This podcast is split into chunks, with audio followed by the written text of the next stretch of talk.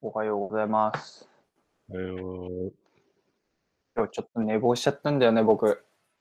うん。何時ぐらい起きる？い普段？こなの日曜って？うーんと、まあ、8時ぐらいに起きるっすね、いつもは。お今日は？今日は7時半に一回起きて、7時半だって思って、次にい意識を持った時には9時半でした。お 二度寝や。二度寝をしてしまったよ。まあでも切れてよかったし。そうか。まあ、間に合ったならええやんちゃう。はい。えっ、と、今回は、えーコーチングの話でございます。僕は最近コーチングやってるんでこんな感じなんですよね、みたいなのを話す。そして、ちょっとこれはぶっ込みなんですけど、僕昨日新エヴァ見に行ったんですよ。ああれ見てなかったの？見てなかったんですよ。だからこの間の菊池さんのめっちゃネタバレだったんですけど、家や。い やもうなんか、まあでも楽しそうに喋ってるし、喋らせとくか、みたいな。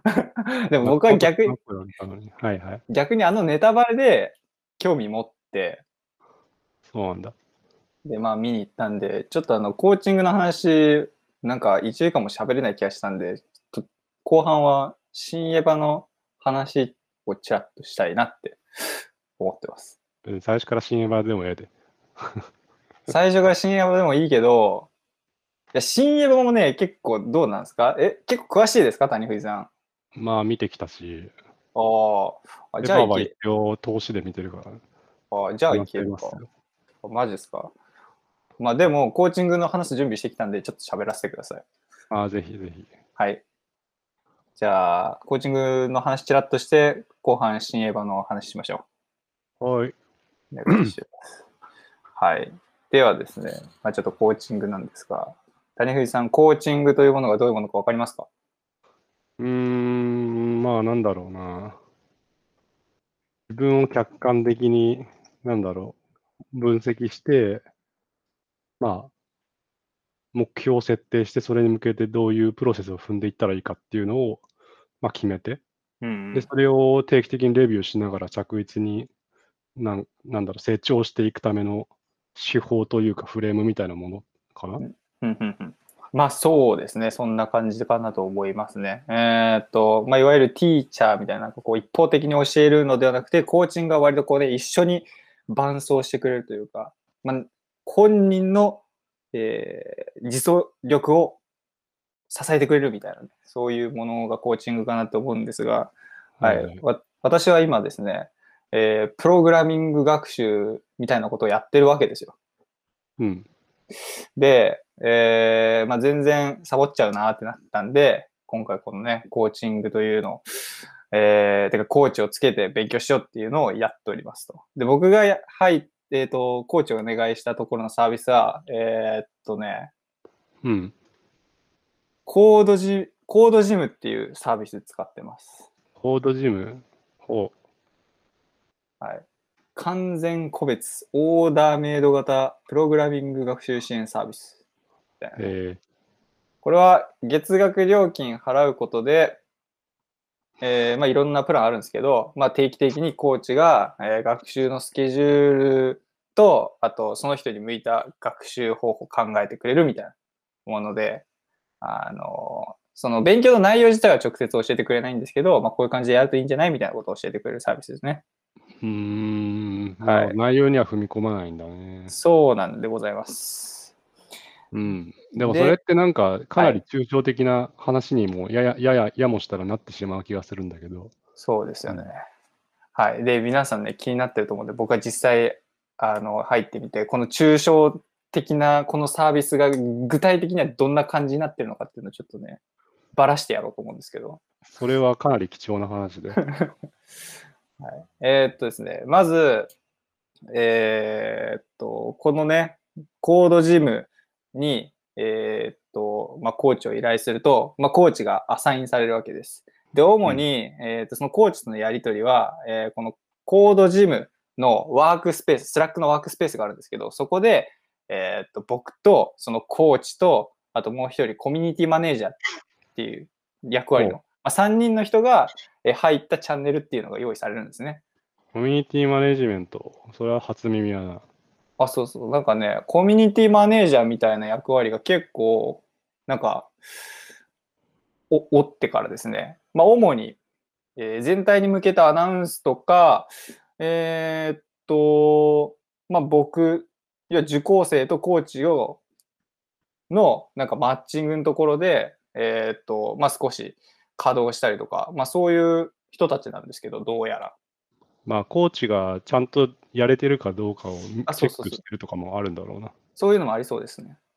そう。で、えーっと、まあ、僕はコーチが決まって、で、じゃあ何月何日から授業,、えーっと授業始めましょうみたいな感じになったんですけど、まあ、そこまでのやり取りを僕はそのコミュニティマネージャーの人として、で、そこからコーチングが始まりましたと。で、はいえー初回のコーチングは、まあ、1時間ぐらい喋りまして、えーっと、で、えー僕のコーチの方の名前は、本田さんという方なんですが、うん。えーっと、うん、名前合ってるよね。はい。最初に1時間ほど話して、えーまあ、どういう、何のために勉強したいんですか？とか、えーこれまでどういう学習やってきましたか？とか、最終的にどういうところを目指したいですか？みたいな、えー質問されて、で、それをもろもろどんどん答えていき、えー1時間の、えと、まあ、面接というか、まあ、最初初回のコーチング終わったら、その後に、えーっと、ノーションでカルテが作られるんですよ。へえ。今っぽいで。そのカルテがこちらなんですが、ほう。ここね、えーっと、まあ、いろいろ書かれてますと。ちょっと気になったのが、そのコミュニティマネージャーの人が、コーチ向きに書いてる、こういうふうに書いてくださいっていうメモがそのまま残ってるから、ここは消してくれよと思ったんだけど、まあいいです。でね、こうまあ、学習目標はね、こういう感じで書かれまちして。なみに、はい。これ、コードこのコードジムっていうのは、まあ、名前からなんとなく感じてたけど、はいはい。プログラミングの、あのーコーチングなのね。そうですね。プログラミングに特化してますね、ここは。ほう、なるほどね。そうなんです。山奥にはめ結構、コード書けるようになりたいというモチベーションがあると。そうですね。なんかめっちゃプログラマーになりたいぜってよりかは、やっぱ、まあ、僕とか谷藤さんとかテストとかさ、なんかいろいろやってるじゃないですか。で、なんかその時に、やっぱりそのプログラムどうやって動いてるかとか、なんかシステムどうやって作るのかってやっぱ自分は理解しきれてないから、そこでなんか詰まるというか、あんまりその開発者の気持ちわかる、わかんないところあるなと思って、ちょっとそこをなんとかしたくて勉強してるって感じですね。なんかプログラマーになりたいとかでは、そこは目的じゃないですね。そういうことはもうせんあの伝えてあるわけね。。伝えてますすね。なるほどね。はいそれはもうそういう人もい結構いますよみたいな感じな。いや、なんか、ああ、そういう感じなんですね。あんまり明確に言ってくれるわけじゃね そう。ちょっとなんかね、僕の、その、コーチついてくれた人、なんかこのコードジムでのコーチングやるっていうのが、なんか、てかまあ、コーチング経験初めてらしくて、え。へえ。そんな。そう。まあ、僕、な向こうからしてもなんかいろいろ試行錯誤でやってるのかなって感じですけど。なるほどね。まあなんかお互い協力してやっていく感じがあるよね。なんかコーチングっていうの。そうっすね。はい。じゃあちょっと話が挟んでしまったが、はい学習目標の方を戻ろうか。はい。で、学習目標で、まあ、まず最初、3ヶ月、6ヶ月で、えプログラミングの基礎を固めましょうっていうので、えーっと、教材はプロゲート使いましょうってなりましたね。ほい。プロゲートっていう、まあ、学習サービスがあって、まあ、そこで、えーっと、今、まあ、本当に基礎的なところですけど、HTML、CSS、で、あと、まあ、Ruby を学ぼうってなっていて、えーまあ、そこをやっておりますって感じです。はい。で、えーっと、初回の、えーこのコーチング終わったら、え2週間ほど、僕のプランの場合は2週間ほど間が空いて、次2回目のコーチングというのが行われます。そこで、えーっと、まあ、前回こういう目標を立てて進めましたけど、えーどんな感じですかっていうのを話すんですけど、まあ、そこの、え2回目以降のコーチングっていうのは、えーっと、1回25分に縮まりますね。うーん。で、まあ、その25分で、まあ、こんな感じでしたっていう話をして、そこから、えー、と学習目標をちょっと書き換えたり、とかするわけなんですが、えっ、と、まあ、正直、なんだろうな。ここに書いてあるものがそのままアウトプットってこと？現時点のそうです。そうですコ。ーチングの結果。そうそうそうそなんか、率直に気になったのは、なんかそのプロ、プログラミングのレベル感みたいなことってのはどういうアドバイスが来てるのかっていうところかな。なんか、こういう教教材がいいですよとかいう具体的なところまでは踏み込まないんでしょ？あ、でもこういう教材がいいですよは教えてくれますよ。あの、あそれであプロゲートが選ばれました。うーん、なるほど。なんか最初そうん書籍で勉強するのがいいか、手を動かして勉強するのどっちが好きですかとか、まあそういうこと聞かれましたね。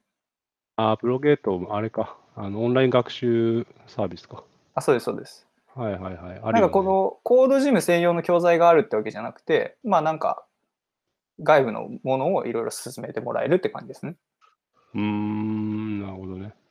そう。まあ、こういう学習ツールも、まあ、とにかく手び、なんかいっぱいいろんな種類があるから、うーん。まあ、その中でも選んでくれるっていうわけだね。あ、そうですね。そうです、そううでんす。。はいはい。はいじゃあ、なんか実際にえ選んでみたんだ。プロゲートからそうです。学習講座を。はい。僕、えーっと、そうですね。プロゲート触る前では僕、この PyQ っていう Python 勉強できる学習サービス使ってたんですけど、まあ、このコーチングで話聞いて PyQ からプロゲートに移行しました。なるほど。俺は昔ドットインストール使ってたな。あそこも進まれ進められたな。昔はまだその、オンラインのなんかプログラミング学習、学習みたいなのが少ない頃はドットインストールがやっぱりすごく目立ってたけど、うーん、今はいろいろ増えたからな。そうですね。ユーデミーとかもよく聞きますしね。ユーデミーもだし、そうだね。いろいろある、本当に。そう。はい。で、はい。で、まあ2回目以降、コーチングそんな感じでどうでしたかってやり取りをするんですけど、なんかここがね、なんか思ったより歯応えなかったというか、え？なんか、わ、すごい、め、めちゃくちゃなんか、ななんだろう、次にやることが明確になって、やる気出るみたいな感じには正直あんまりならなかったですね。ほえーっていうのも、なんか自分が言った状況に対して、なんか淡々と、じゃあこうしましょうかみたいな感じで、緩い感じで来られるんで、なんか、うーん、ってのが率直な感想。う。ん。で、まあ、3回目、えーで、一昨日3回目のコーチングがあって、えーっと、まあ、そこでも似たような感触を、まあ、得て、なんかまあ、そこ、なんか、あんまり感動は少ないな、みたいな。っていう感じなんだけど、まあ、ただ、えーっと、まあ、もろもろ全体的に見て、感動は少ないが、まあ、実際、前より手は動いているようになってるなと、自分。というのも、やっぱりその報告するタイミングがあるっていうのと、えーっとその定期的にコーチングが発生する、まあ、2週に1度なんですけど、まあ、そこに至るまでにも、スラックでまあ、進捗状況の共有みたいなコミュニケーションを取るんですね。で、そこで、やっぱり定期的に自分がこういうのしましたよっていう、いう機会があるってことで、まあ、前よりは、なんか、実際に手を動かして、で、それ、なんかどういうことを学びましたよっていう、まあ、アウトプットもできたりするんで、まあまあ、あの、そういういいことはある。つう。のが感想です。率直に言って費用対効果は生まれてると思ってる？なんかね、払った費用に対して、なんか、ジャストなリターンが来てる感じがします。ああ。多くもなく少なくもなくと。うん。なるほどね。そんな感じです。ちなみに以前、俺、独学大全っていう本を教えたと思うんだけど、はい。教わりましたあね。あれも結構コーチング、セルフコーチングの側面が結構強くて、うんうんうんなんかどうやってはなどう始めるき動機を得るのかとか、どうやって時間管理するのかとか、どういう環境でやるのかみたいなことが結構書いてあるから、このん。このコーチングとセットで、いざじゃあコーチング、そのコーチしてもらった内容をどうやって実践するかっていう時に一緒に読むとかなり参考になると思うね。うん、うん、うん、うん。なんか効果が強まりそうです。あの、自分でじここ講師役になって問いかけるみたいな手法も紹介されてるから。うん、うん、うん、うんうんうん。なるほど。うん、なんか以前ね、た谷藤さんにそう言われて、あ、違うか。谷藤さんに言われる前にもう僕、その本ちょっと立ち読みしたんですけど、なんか結構、口調が強い印象を持ってしまって、なんか怖いなと思って見るのやめちゃったんですけど、まあでもなんか、ちょっともう一回ちゃんと内容見てみようかな。まあ、独特ではある。なんか、その、全体がノリっていうか、あの、で、どっち、なんかこう、師匠から弟子へっていう形式をとってる。なるほどね。そういうことまあ、だか。からよく、砕いて読めばそんなにハードでもない。うん。ただただひたすらに情報が詰め込まれてるって感じだから。うんうんうんうん。結構分厚い本ですよね。ああ、めっちゃ分厚い。あれを立ち読みするのは無理。はい。うんあじゃあ、コーチングはこんな感じでございました。あ、もう終わっちゃった。はい。これです。はい。ななんかちなみにプロプログラミングでさ、これコーチングさ、あどっかでエンディングを迎えるんだと思うんだけど、はい。ゴールみたいなのは差し当たって決まっているの？最終ゴールはね、決まってないっすね。決まってない。じゃあ、村岡が満足するまではこれが続くってこと？そうそうそうそう。結局、サブスクリプションサービスなので、えーっと、もうずっと続けようと思えばずっと続けれるみたいなああ、ところがあって、かな最終ゴールね。まあ僕がその最終ゴールを設定してないだけかもしれない。他の人サービス受講者はなんかそういうのはっきり決まってるのかもしれないですけど、スーパーゴールみたいなのが。まあ、向こうからしたらずっと続けてくれた方がそれはありがたいな。うん。って感じかなるほどねな。はい。まあ、そうだな。なんかせっかくだからさ、なんか、どんどんここで学んだことを会会会社で活かしていきたいって話もさっき書いてあったし、そうですね。なんかユニバーでもなんの方でもなんか獲得したスキルとか話してほしいけどね。そうですね。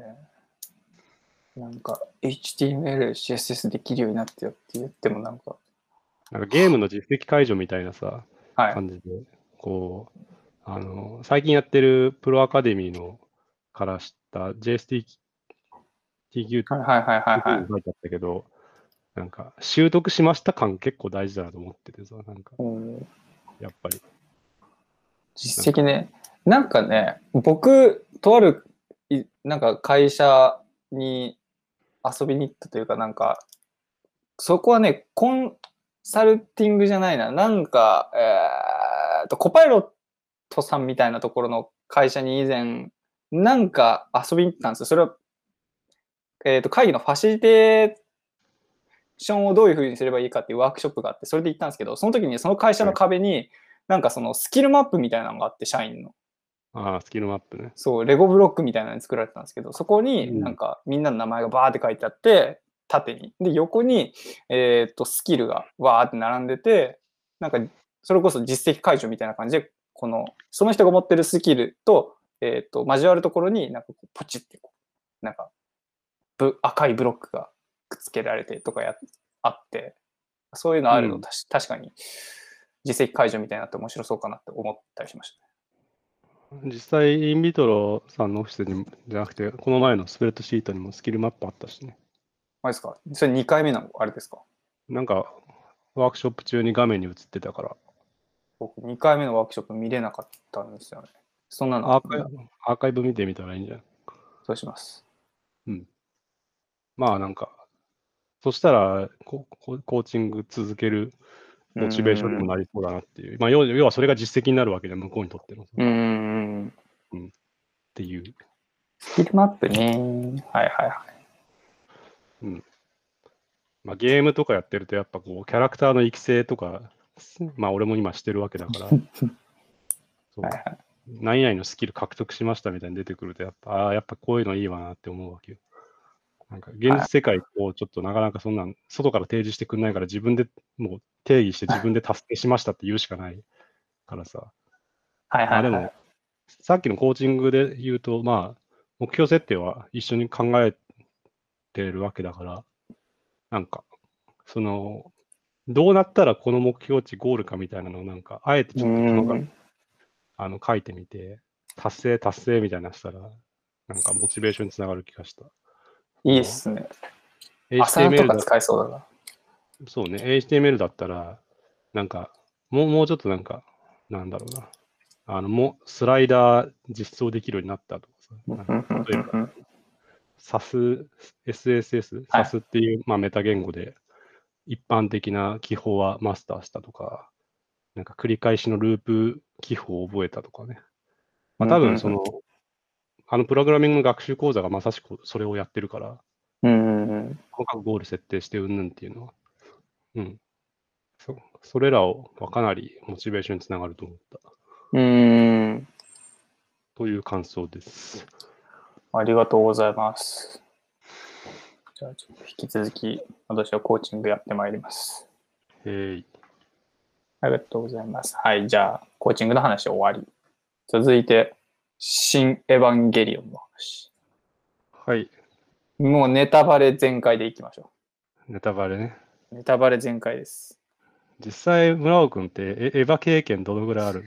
いや、僕一応ね、アニメ全部見たし、映画も全部見てたんですよ。ただ、そんな深く考察してるとかではなくて、うん。で、記憶も曖昧でっていう状態で見に行きましたね、新エヴァ。ああ、なるほどね。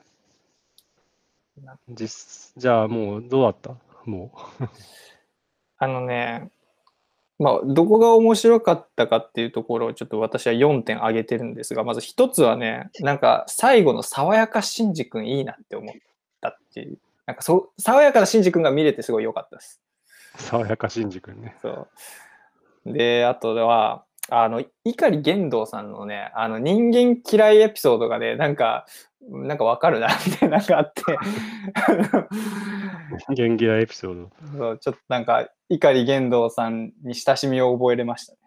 で、そう。で、ちょっと、あの時系列あれだけど、その、アスカのやっぱ裏コードで戦うシシーンはやっぱかっこいい。ああ、でね、あの、すぐ取り込まれちゃうやつね。そうそうそう。もうあの秒で始。まった瞬間にこれ負けイベントだなってわかる。あれね。で、あと、なんか、今回ね、あの、初っ端からアスカのね、シンジに対するこう、マジレスというか、あの、あれがすごい繰り返し行われるわけですけど、なんかだんだんアスカのね、あの、マジレスがこう気持ちよくなっていくっていうか、なんか、はいはい。あいいの愛のある、愛のあるね、そうそうそうそうそう。やつですよね。いいなっていう、まあ、この4点が私は新エヴァンゲリオン非常に良かったですね。なるほど。いや、非常に楽しんでるやんけ。そう、もう全然何も考えずに映画館入ったけど、ちゃんと楽しめてよかった。お客さん結構いた？いや、超ガラガラでしたよ。まあ、まあ、そ僕、埼玉だからっていうのもあるかもしれないけど、そうか、埼玉か。本当にスカスカでした。めっちゃいい場所で見れましたね。もういいじゃない。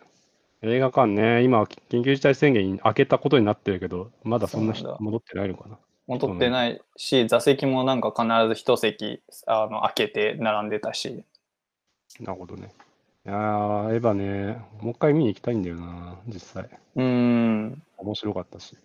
うん。なんかあのファンの間ではめっちゃ伏線バンバン回収されてよかったぜみたいな話を聞くんですけど、あの実際にどのあ、どこが回収されてるのかってあんまり把握しきれなくて、そこちょっと教えてほしいか。うーん、回収、まあ、さ、ど、どうなんだろうね。なんかし、これまで明かされてなかった用語がやっと明らかになったとか、結局言動の目的って何だったんだろうみたいなの、まあ分かりやすく明かされてたけど、う。うんん。そう。地味になんかそれってずーっとはっきりしてなかったけど、まあ大体もうみんな予想してた通りだったと思うんだけど、あーなるほど。そ玄道さんはだから、あの、あれですよね、こうに人間をみんな平等にしたかったっていうのと、奥さんをにあ会いたかったみたいな。えーっと、保管計画は全部建前で、要は奥さんに会いたかったってだけなんだけど、そう。まあ最後、それを新宿の中に見て、まあ、しました そうか、そこにいたのかって。おいおい。まあだから、これまでずーっとなんか向き合えてなかったシンジと玄道がやっとおお互いのことをなんか見つめられるようになりました。で、それはシンジ君のおかげですっていう。いや、本当にね、そこまで、そこに至るまでにあんないろんなことしないといけなかったのか、言動って思ったけど、まあ、地球をほぼ滅ぼしてる。いや、冬月さんもね、冬月さんだっけ、あのおじいちゃん、なんか、おじいちゃんね。はい。おじいちゃんもね、あの人はおじい、ちゃんもなんかいまいち、なんでこんな言動に尽くすのっていうのが、なんかね、わりかし謎な感じだったんだけど、まあ、急激から実際、あの、ふ冬月は、あの、まあ、玄道、まあさんの、なんか妻、ゆいに、うん、まあ、実はちょっとか、なんか惚れ惚れてましたみたいなのは言われてたけど、なるほどね。うん。面白い。まあ、そのつながりで玄道を託されるようになって、まあ、最後まで付き合ってやるかみたいな。な なるほどね。うん。まあ、そのあたりのね、考察とかは、もう死ぬほど詳しい人たちが、もう散々ブログ書いてるからさ。とにかく、エヴァがすごかったのは、公開された後に、もう途方もない数のブログで考察がこう公開されて、まあ、なんだろう、褒めてる人もいれば、けなす人もいて、それを見て回回るのがすげえ面白かった。神話になっている。それ、けなすのはどういう内容、どこけなしてたんですか？やっぱ丸くなったな、あんのみたいな。昔ももっとエエッジの効いた絵は絵が俺やってたってよ、みたいな。いやあ、なるほどね。あ、でもね、確かに、新エヴァはこれまでのシリーズの中ですごい見やすかったっすね、なんか。うん。まあ、と途中でもう全くい意味不明というか、なんかもう、んすなんじゃこの映像みたいな流れますけど、まあ、なんか後半になるにつれ、ちょっとシュールな絵は増えてくそうる。ですね。そう。だけど、まあ、だいぶ見やすかったっていうのは確かにある。まあでもそこどうなんですかね。みまあ、いいことだと思うけどね。っていうか、んちゃんと現代で売れる映画にするっていう、うんうんなんか、売れる映画にしようって思ったんじゃない？その昔は多分かそんな考えてなかった。てか考えていたつもりだったが、実際そうはなっていなかったというか。うんうんうん本人が言ってたけど、エヴァはそのプロフェッショナル集団ではなく、究極のアマチュア映画だって言ってて、ほう。プロはもうその作画のコストとかもう全部考えた上で、その上で、そのこれぐらいの売り上げをまあ達成しようみたいなことをちゃんと計算してうん作るんだけど、まあ、エヴァはそういうものではなかった。うーん。とにかく俺らがやりたいことをもうコスト度外してやるんだみたいなのが昔のエヴァだったと。うんうんうんうんうん。へえ。そう。でもまあ、そこの意識は多分もうすごく変わっていて、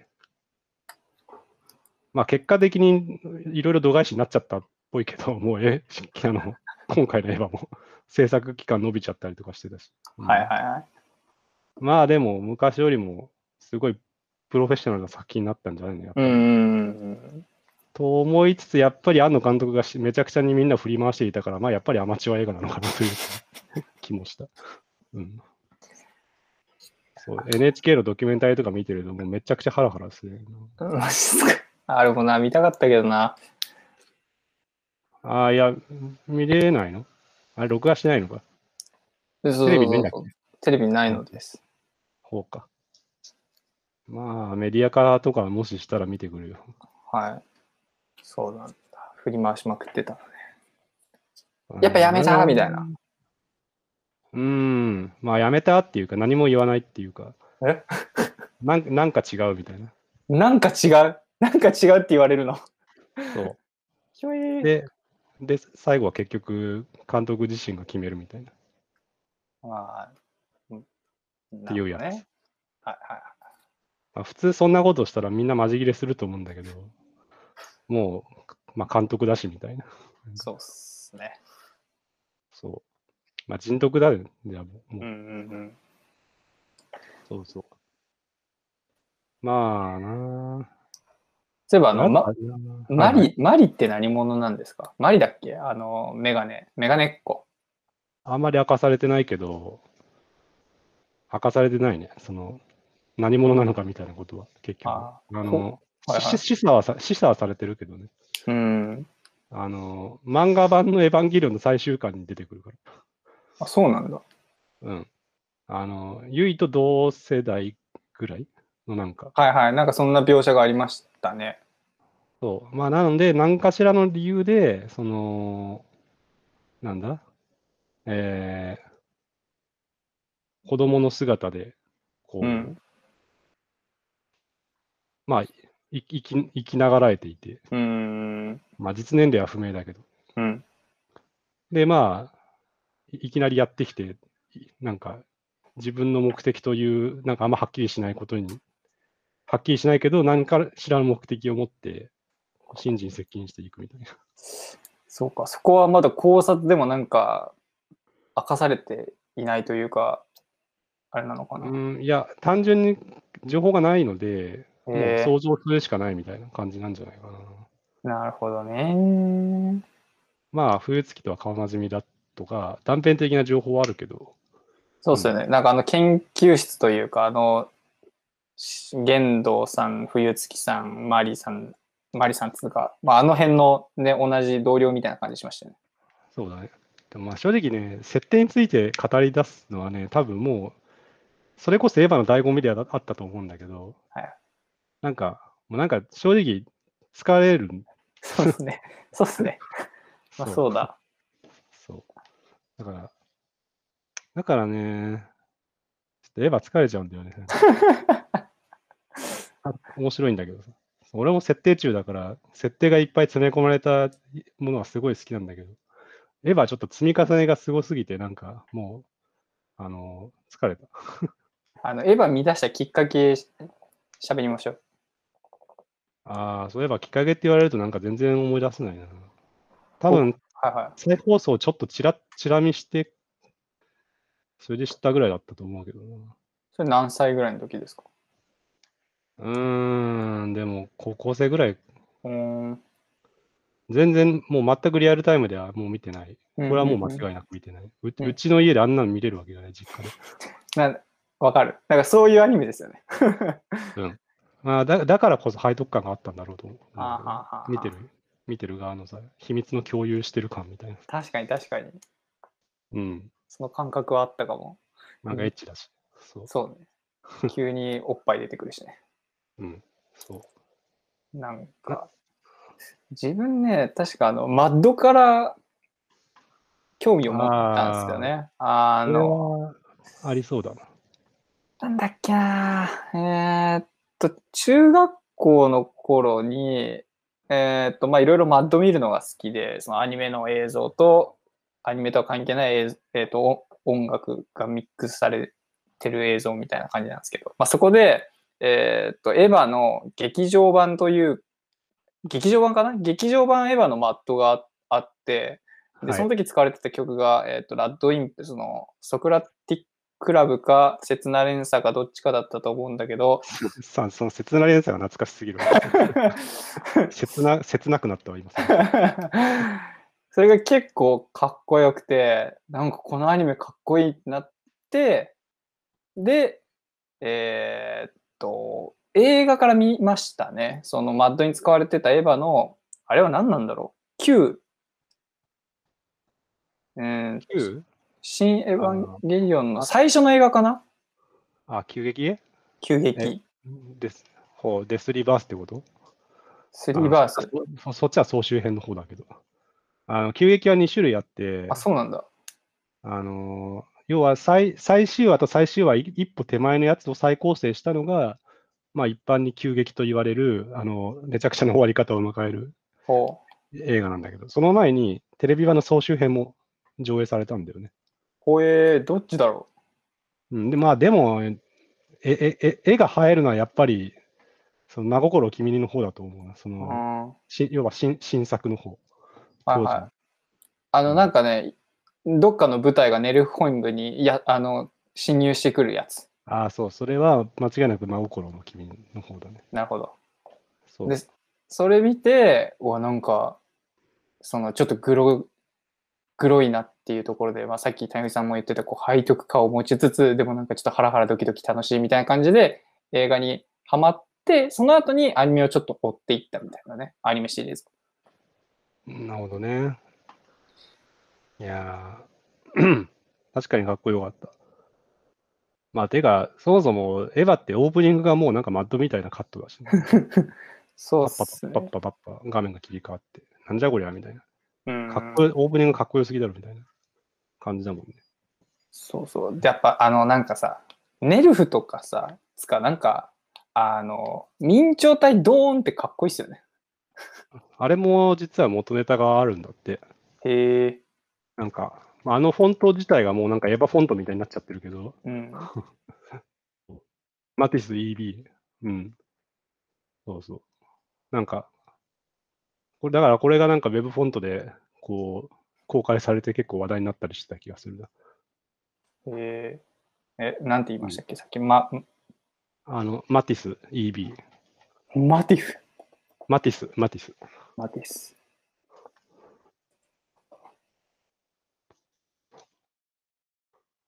おーエヴァンゲリオン公式フォント。なるほど。これ元、ああ、だから元ネタがこのフォントってことか。ああ、いや、フォントというよりは、えっと、あの、犬神家の一族って映画で、はい。あの、この、え L 型になんかこう、カクカクみたいな感じでさ、文字組まれてるじゃん、このエヴァ公式フォントみたいな。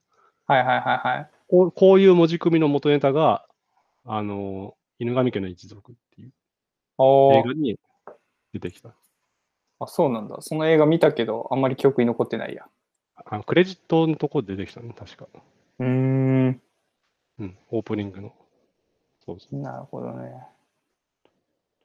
なんか結構さ、あの、やっぱエヴァはそういう、まあ、このフォントもそうだけど、劇作中で出てくるあの画面のインターフェースとかも結構斬新だったというか、なんかその、ね、なんだこれっていうか、なんだこのかっこよさみたいな。まあ今み、き古い方のアニメ見ると、なんかちょっとレトロフューチャーっていうか、うん、そうそうそうあそうそう。のややたらとその昭昭和のまま未来になったみたいな感じののデザインが多いけど、なんか新しい方の劇場版はもう普通に SF っぽいインターフェースになっててかっこいいなって感じだったね。うん、でも、やっぱり、なんかあの、プえーエントリープラグの中の描写は当時からすごいかっこいいなと思って、やっぱうん、なんか宇宙みたいな。はいはいはいはい。うん。なんだね、せしかも脊髄だしね、なんか 入っていくのが。そうそうそう。ね、普通ロボットアニメって言ったらやっぱり頭の部分とか胸とかが普通なのに脊髄っていうね。なんかであとなんかコックピットってかそのエントリープラグの中が液体で満たされてるっていうのもなんかなるほどなとか思ったんだよな当時。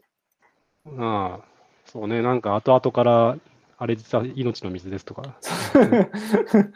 あそうなんだって。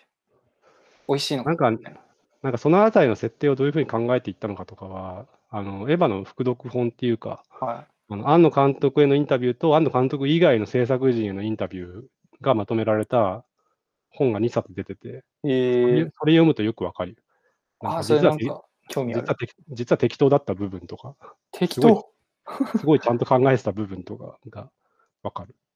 へえ。あのいかに当時めちゃくちゃ大変だったかとかね。監督自身の語り方と監督以外の人らでのに対すが考える案の案の像の違いとか。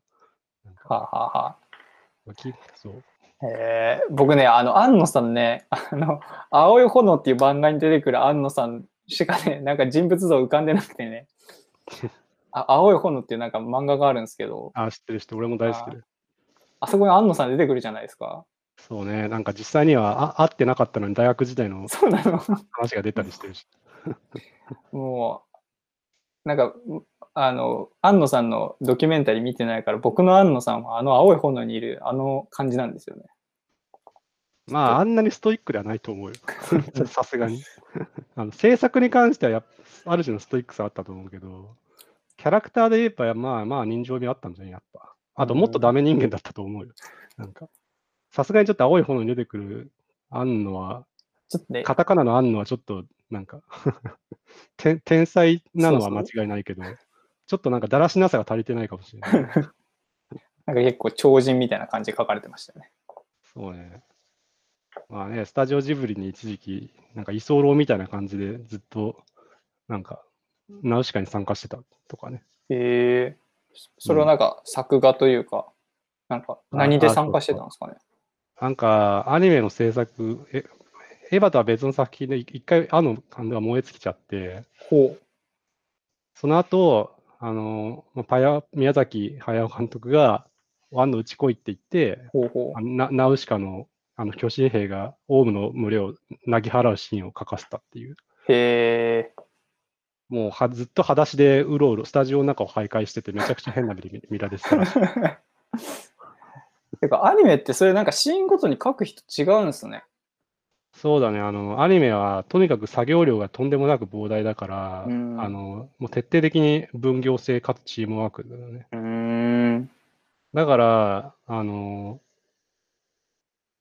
その中で、ちゃんとその統率が取れてないと、あうの、ん。例によって全然、なんか監督の意図したのと違う演出とか、うん質感になっちゃうってことが起きちゃうから、うんそうならないように、ちゃんとディレクションしなきゃいけないっていう側面がありつつ、このカットではこれぐらい崩していいとか、うんこのカットではこの人のアクションの切れ味が見たいみたいなので、まあ、あえてちょっと逸脱させるとか、うん。センスをどどう生かすかみたいなのもやっぱり、やっぱアクション系のアニメだとそういう側面強くて、なるほど。エヴァだってもうシーンによっては結構顔違ったりするんだよな。もそうですね、うん顔とかテイストとかなんか違うなって思う部分結構ありましたね。うそう、でもそれはす許容されてるってことなんだよ。だから実際公開されてるってことは。うーん。うん。なるほどな。当時どうしようもなくて出てしまったものとかもああるらしいけど。うん。もういい、行くぞっつって。もう今になってみれば味だねみたいな。はいはうんそう。い。なるほど、そんな感じなんだ。まあ、アニメって確かにいろんなパートにいろんな監督いますよね。作画監督だったり、なんか。このあたりね、アニメがどういう工程で作られてるのか、すごい丁寧に説明したアニメがあって、アニメを説明したアニメ。そう、白箱ってアニメがあるから、ぜひ見てほしい。あれなんか聞いたことあるな。普通に面白いし、アニメ、エンタメとしても。はいはいはい。白箱ね。結構それはちゃんと書かれてるというか、なんかその、結構リアルな。ああ、あのーぎぎギリギリ生々しくなりすぎないぐらい生々しいシーンとかもまあまあ出てくるかな。ななるほどな。んか、あの 3D となんか作画の人が衝突して、へそへそ曲げて出社しなくなる話。生々しい。全然作画が上がってこないから、なんかそいつの家の前に行って出待ちするとかね。へえ、うん。ちょっとそれ見てみます。ああ、面白いよ。うん。なるほど、白ね。箱ね。そう。あれだなあと、エヴァの設定の話に戻るけど、AT フィールドは、なんかね、うん、いい、いい設定だよなとか思いながらね、新エヴァ見ながら、うんまたそういうのを考えてた。AT フィールド。そうね。心の壁ね。なんかこう、どんどんなんか概念が変わっていった気がするけどね。なんか内内側からの AT フィールドだ。ってか、自分自身の AT フィールドでは 阻まれてしまう。なんかそあそのシーン結構僕は好きでしたね。なんかななるほどなというか、ああ、そういうパターンもあるのねみたいな。まあ、心の壁っていう意味だったら 確かにそうだよな、みたいな。そうそうそう。結構腑に落ちるというか、向こうはひらオープンなんだけど、こう自分の AT フィールドがあってね。うん。まあ、単純にこれ、あの AT フィールド全開で叫ぶ、叫んでピーって出るのが普通、まあ、なんかかっこいいっていう、そういう？の。もあるよね。だと相目に目に目に見えるからね。そうそうそう。だと相手の攻撃をやっぱこう片手で受け止めるっていうのはやっぱこう絵面としてすごくやっぱかっこいいんだよな。そうだね。手のひらに AT フィールド貼ってこうパキーンみたいな。ロンギヌスの槍をこうパキンと、まあ、ロンギヌスの槍は AT フィールドだと確か止められなかった気がするけど、そのままサクーっていっちゃうけど。まあ、なんか、ある時期、監督がめすごい心理学勉強しまくったららしいので、その成果なんじゃないのかね。なんか、なるほどね。ああいうアイデアが出てきたのは。うんうんうんうん。その AT、しかもなんかあの、新エヴァではその、言動が人間を辞めたのに私に AT フィールドが出てるみたいなとこもね、なんか面白かったな。はい。あまあ、あの世界における人間っていう定義がめちゃくちゃなんか曖昧だけど、確かに。なんか うん。まあ、そもそも人間っていうか、少なくともこっちの地球の人間とはもう全然違う存在だし、出てくる人物全員、リリンだし、そもそも。しかも結構さ、あの、量子学的な概念出てきますよね。うん。あ、ぼ、僕、ちょうど、あの、なんか最近タイムマシンに興味があって、タイムマシン調べてたんですけど、なんかそこでし得た情報が、ちょっと今回若干予習というか、なんか予備知識となって、あの、まあ、エヴァのね、まあ、それでも全然意味わからんかったけど、あまあでもこの意味わからんはこういう、あの意味わからんだなっていうのがちょっと分かって、あれでしたけど。なんかね、そうやって今がマイナス宇宙とかのことを言ってるのかもしれないとは思ったけど、はい。なんか、結構、その、それ、それっぽい、それっぽいだけみたいなことも結構あったりとか、正確に言うとそれっぽいではなく、あの引用されたものが結構あるから、うん。あ言葉としては使ってるけど、みたいな。別の作品からそう引用してきたものが結構あるから、えまあ、量子物理学がっていうよりは、その、どっちかっていうと、その、さんそれを参照した元みたいなのをたどると、さらに面白いかもしれない。ーなるほど。うん。あと、SF 用語、現実には存在しない物理、宇宙物理学っぽい用語とかもあるから、結構。うんうんうん。そうそう。なんかあの多次元のやつ話とかもね、なんか。うん。マイナス宇宙はウルトラマンだし、なるほどね。あそうなんだ。そうそうそう。えウルトラマン見てないんだよね。ーウルトラマンも結構僕は見てたな。まあ、あの、オリジナルというか、あの初期のね、ニュートラルなあのウルトラマンはそこまで見てないけど、やっぱセブンとかね、ティガとかね、ああ、そうか。ティガか、なんか、パッとね、見た目は浮かぶんだけどな。ストーリーが。多分、え真のエヴァファンは、あのそもそもエヴァンゲリオンの元エそもそもの元ネタであるウルトラマンを当然見てるんだろうけど、俺は一切見てないからな。あ庵野監督が関わったウルトラマンっていうのは、あの、す最初のウルトラマンだけ？ん？関わったっていうか、別にエヴァン、ウルトラマン、これまでのウルトラマンの制作に監督は別に関わってないでしょ。あ、そうかそうか。えあー、の、一方的にリスペクトしてる感じ。あなるほどね。うん。だからポ、エヴァの撮るポーズとかもウルトラマンのポーズを引用してたりとか、うそうそうーん、よ用語とか。うん。そうなんだ。そう。あと、確か、なんだったかな確か、今調べちゃうけど、ウルトラマン、あ、ウルトラマン、そうか。あ、その、新エヴァも結構、後半のゼロ宇宙とか、ゴルゴダオブジェクトはウルトラマンに出てきたものっていうのは考察ブログを読んで知った。マジっすか？ゴルゴダオブジェクトウルトラマンに出てくるの？うん。あの、そもそもなんか、あの、しなんか、昔、進撃の第一作に出てきた、なんか、謎の白い巨人とか、ってっていうか、そうああれ、あれもまあ、ウルトラマンが元ネタ。そう。すごい。ウルトラマンでどういう感じで登場してるのか気になってきましたね。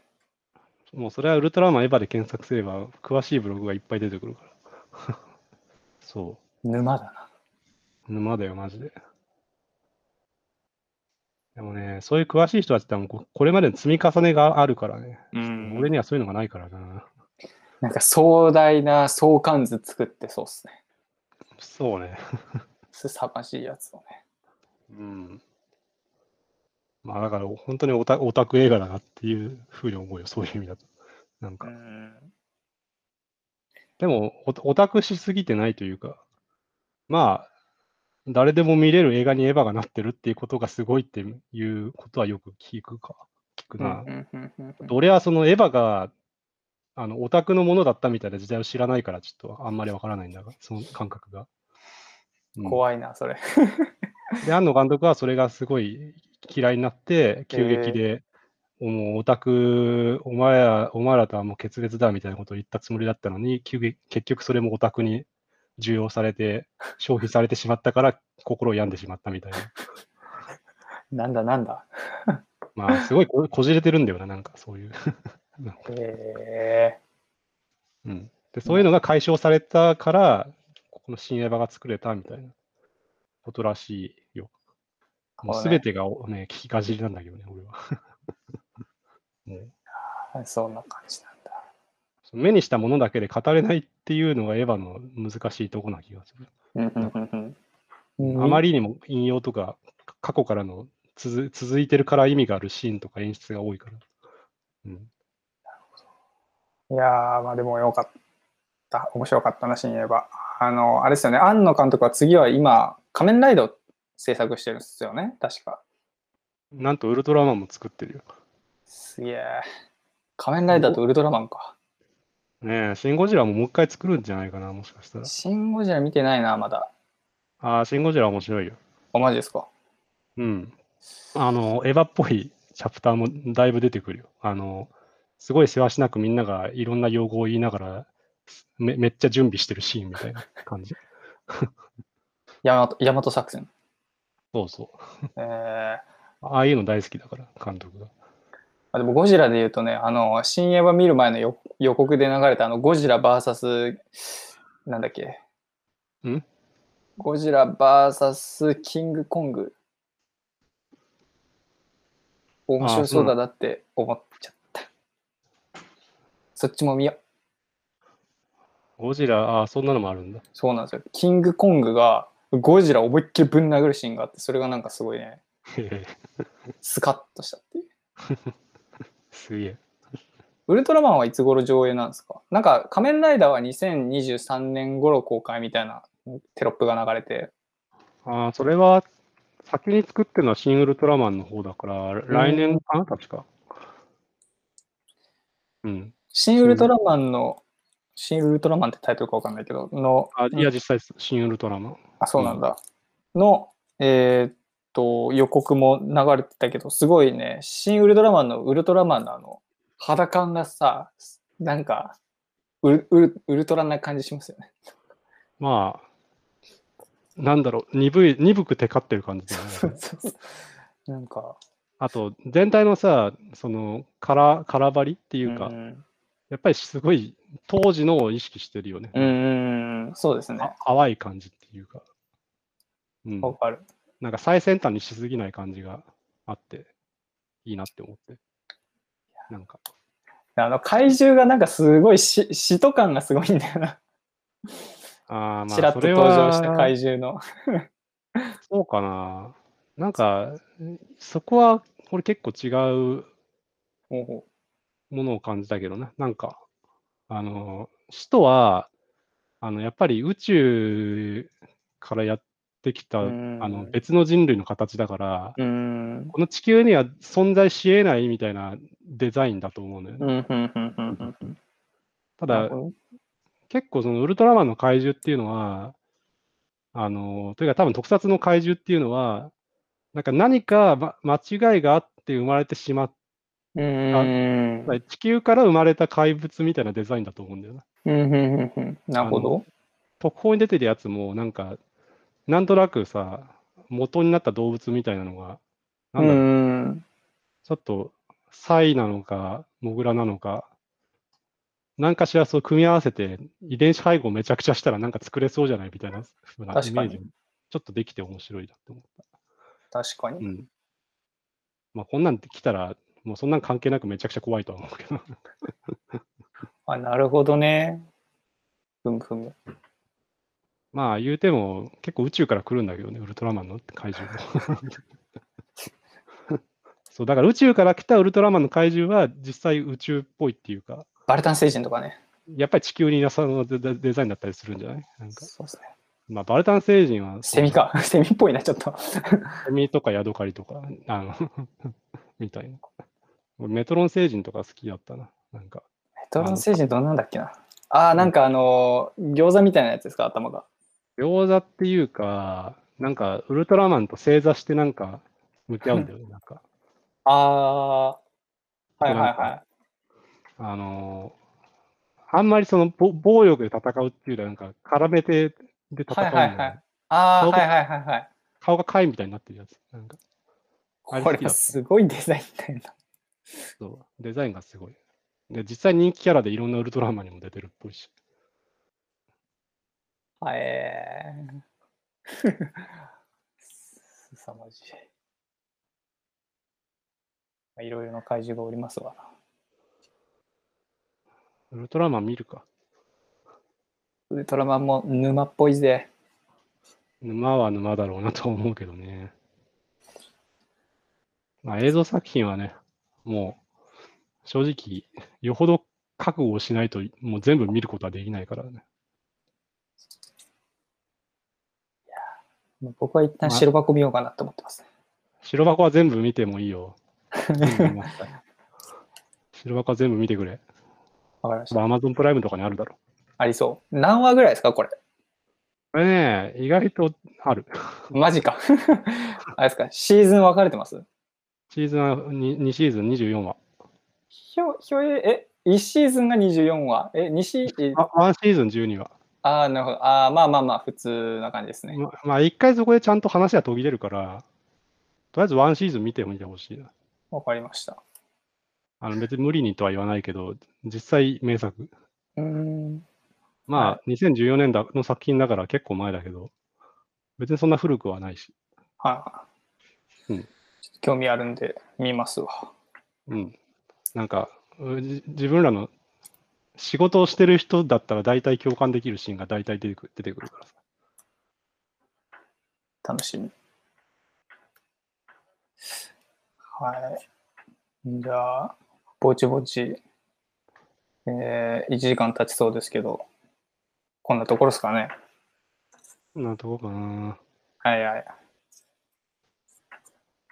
じゃあ、来週はどんな話します？正直カナダの話はかなり気になってはいるんだけど、カナダだけどまださ8月ですからね。早く行けたとしても。まだちょっと先に。ぜ全然すぐじゃん。8月なんて。まあね。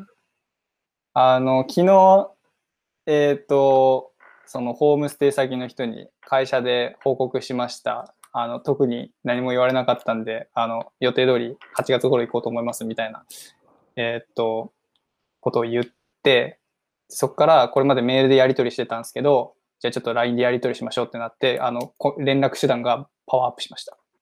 へえ、LINE、てか LINE なんだ。LINE なんだって思った。LINE の方がよく見るからって言われて。